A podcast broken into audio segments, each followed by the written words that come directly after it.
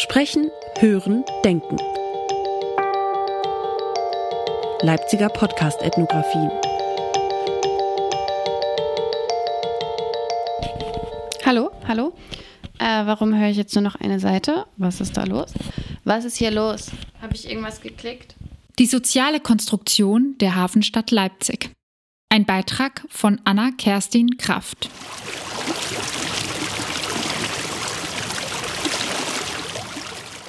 Leipzig hat ein starkes Image und einen Ruf, der der Stadt oft vorauseilt. Einmal in der Stadt angekommen, lässt sich beobachten, dass hier ganz verschiedene Narrative am Werk sind. Anna Kraft hat sich die Frage gestellt, was es mit der Erzählung auf sich hat, dass der Blick vom Wasser auf die Stadt ein anderer ist. Dafür hat sie ihren rekonstruktiven Methodenwerkzeugkoffer gepackt und sich die Leipziger Brücken- und Wasserlandschaft angeschaut. Aus ihren ethnografischen Eindrücken ist der folgende Essay entstanden.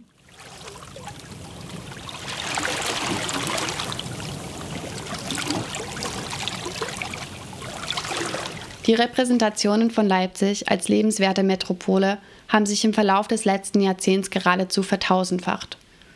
Ein bunter Stadtführer des Dumont Reiseverlags, der sich alleine durch seine äußere Gestalt schon deutlich von den anderen abhebt, ist nur ein Ausdruck einer bereits länger anhaltenden Entwicklung. Ich blättere ihn durch und bleibe an einem Bild etwas länger hängen. Es zeigt eine Kulisse am See mit der Überschrift Leben am Wasser auf dem Foto zu sehen ist ein Pärchen, das an einer Bootsanlegestelle sitzt und eng aneinander geschmiegt Richtung Wasser blickt. Er trägt Hemd, sie ein Kleid und das Wasser spiegelt das Licht einer untergehenden Sonne. Das Bild erweckt Sehnsüchte nach Zweisamkeit und Entspannung und hat dabei einen heteronormativen Beigeschmack. Die beiliegende Beschreibung geht weit über diese Szene hinaus. Hier steht, das Wort Wasserstadt Leipzig klingt erst einmal fremd, wird aber schnell augenfällig. Leipzig hat mehr Brücken als etwa Venedig oder Hamburg und auch wenn es nicht am Meer liegt, so sorgen Flüsse und Seen in und um Leipzig für ein riesiges Angebot an Freizeit und Erholungsmöglichkeiten. 70 Quadratmeter Fläche sollen die Leipziger Seen zusammen haben. Und mit dem Mitteldeutschen Seenverbund ringsherum werden es in einigen Jahren sogar 175 Quadratkilometer sein also Sachsen Ahoi. Wow, deutlich wird, hier geht ganz schön was vor sich und die Stadt möchte sich ganz und gar nicht auf ihren bisherigen Narrativen ausruhen. Während sich die einen am Wasser erholen, arbeiten die anderen kräftig an einem Image.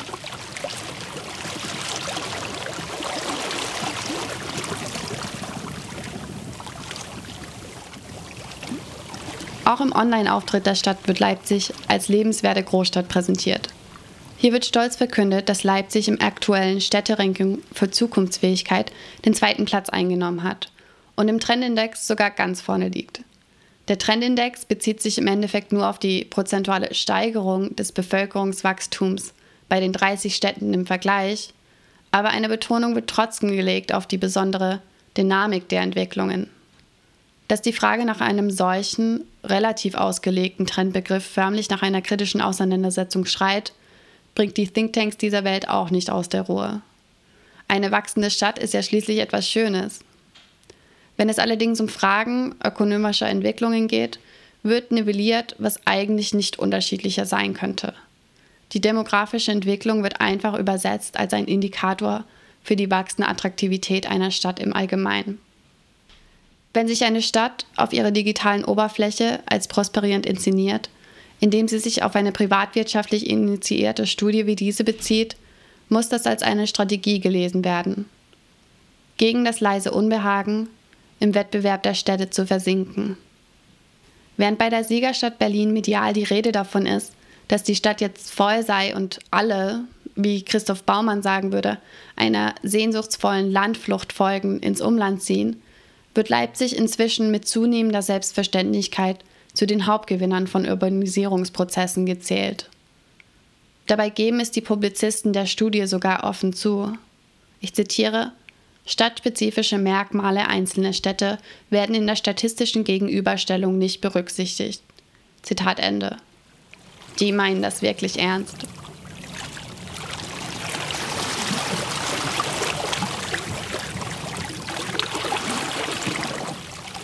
Zugegeben, die Stadt wächst. Dabei drängt sich die Frage auf, wie sich die Stadtpolitik aktiv an Selbstinszenierungsprozessen beteiligt. Wer durch unterschiedliche Ortsteile Leipzigs flaniert, dem fällt auf, dass Baustellen gegenwärtig zum Stadtbild gehören, wie Wasser zum Meer, und dass der Leerstand, der die Fantasien zugezogener Kreative prägt, weiter schwindet. Ein vertiefender Blick auf die Öffentlichkeitsarbeit der Stadt Leipzig bietet Aufschluss darüber, was hier gerade vor sich geht.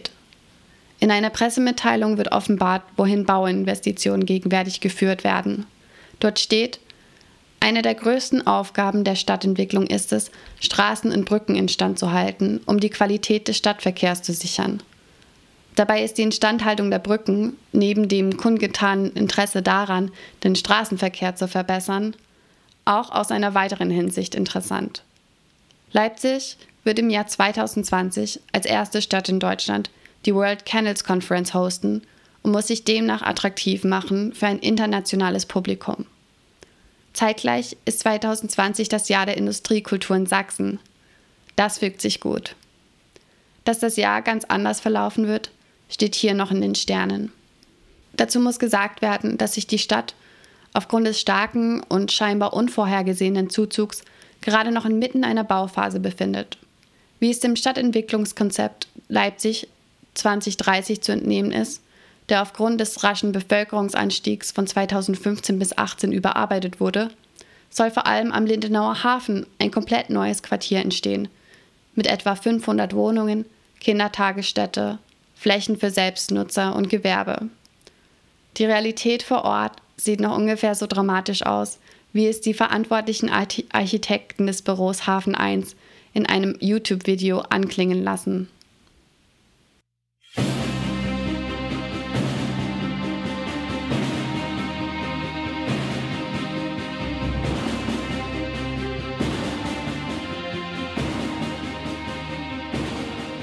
Diese musikalische Untermalung soll offenbar eine Botschaft senden. Wir sind dieser Herausforderung gewachsen.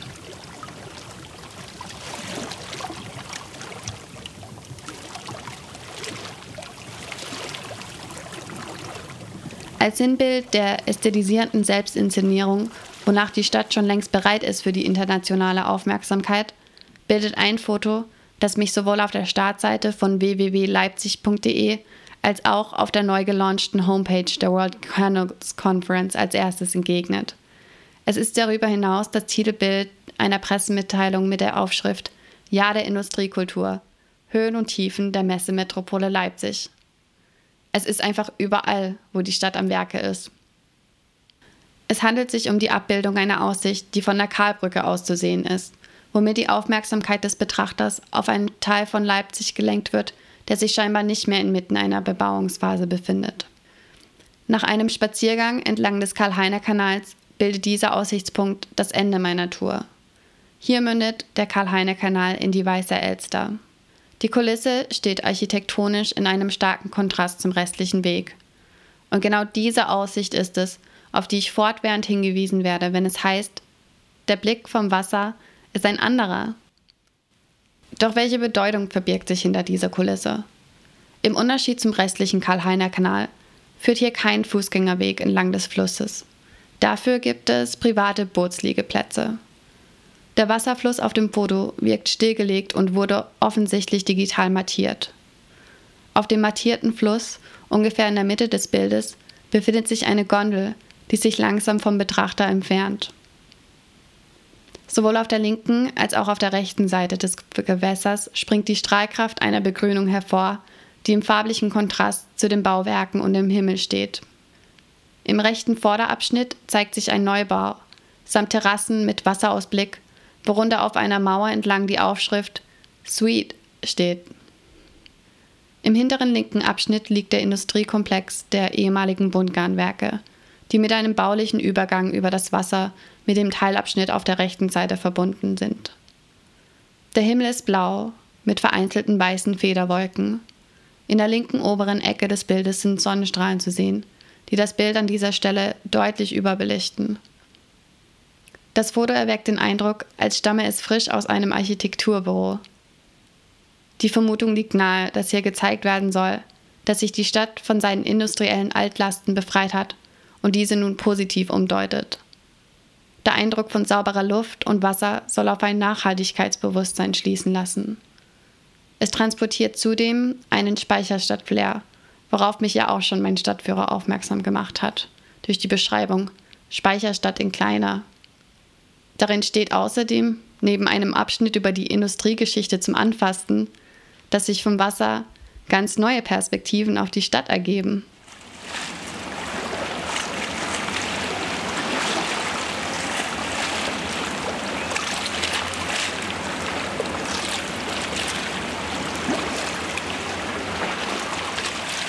In seinem Essay Heizig, die Verkleinbürgerlichung des Alternativen, schreibt Andreas Bischoff, dass sich im Kontext von Reisebeilagen, Rankings und Städteporträts ein Versprechen auf eine wohltuende Andersartigkeit verfestigt, die als leicht konsumierbar dargestellt wird.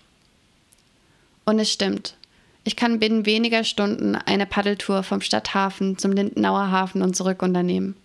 Abgesehen davon gibt es buchbare Gondelfahrten, bei dem ich mir von waschechten Leipzigerinnen etwas über die Stadt erzählen lassen kann. Die Aussicht vom Wasser ist ja bekanntlich eine andere. Und das Narrativ setzt sich sogar fort. Es schlägt regelrecht Brücken. Bei einer Bootstour erfahre ich, dass der Stadtteil Schleusig sogar eine Insel ist, die nur über Brücken zu erreichen ist. Es scheint klar, Allegorien sind weit mehr als stilistische Mittel. Sie haben, wie man wissenssoziologisch so schön sagt, eine objektive Wirkkraft. Sie schleichen sich in Vorhaben ein und werden irgendwann zu einem selbstverständlichen Teil unserer physischen Umwelt, die dann irgendwann neue Selbstbilder ermöglichen. Dabei knüpfen heutige Darstellungen an historische an. Das Vorhaben, in Leipzig einen Hafen zu errichten, ist gar nicht so neu, wie es mir anfangs erschien. Leipzig sollte schon im 19. Jahrhundert zu einer Seestadt werden, was aufgrund von Finanzierungsproblemen und politischen Uneinigkeiten stockte was kaum Teil des kollektiven Bewusstseins ist, dass erst unter Führung der Nationalsozialisten das Vorhaben fortgeführt wurde. Zwischen 33 bis 43 in Stunden 15 Brücken, eine Schleuse und der Hafen im Stadtteil Lindenau. Dabei gehört der Karl-Heine-Kanal zu den inzwischen beliebtesten Sehenswürdigkeiten, obwohl er immer noch nicht mit der Saale verbunden ist. Dafür bleibt, wie es Silke Stitz treffend formuliert hat, das Kuriosum eines Hafens, der noch nie ein Schiff zu Gesicht bekommen hat.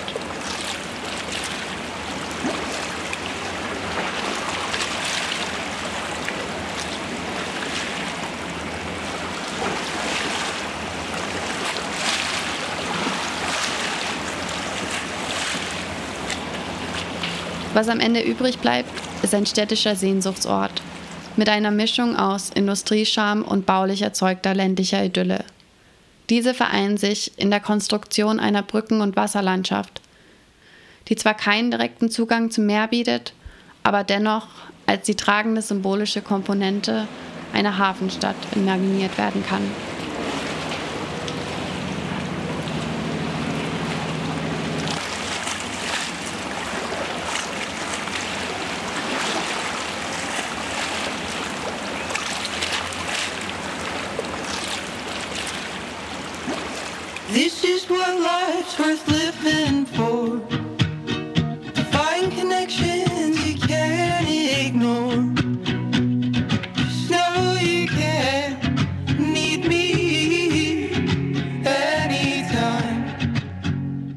Das war Anna Kraft mit einem Beitrag über die soziale Konstruktion der Hafenstadt Leipzig. Redaktionell und forschungstechnisch betreut wurde sie von Anna Bertram, Andreas Bischoff und Thomas Schmidt-Lux. Mein Name ist Anja Zeltner. Vielen Dank fürs Zuhören.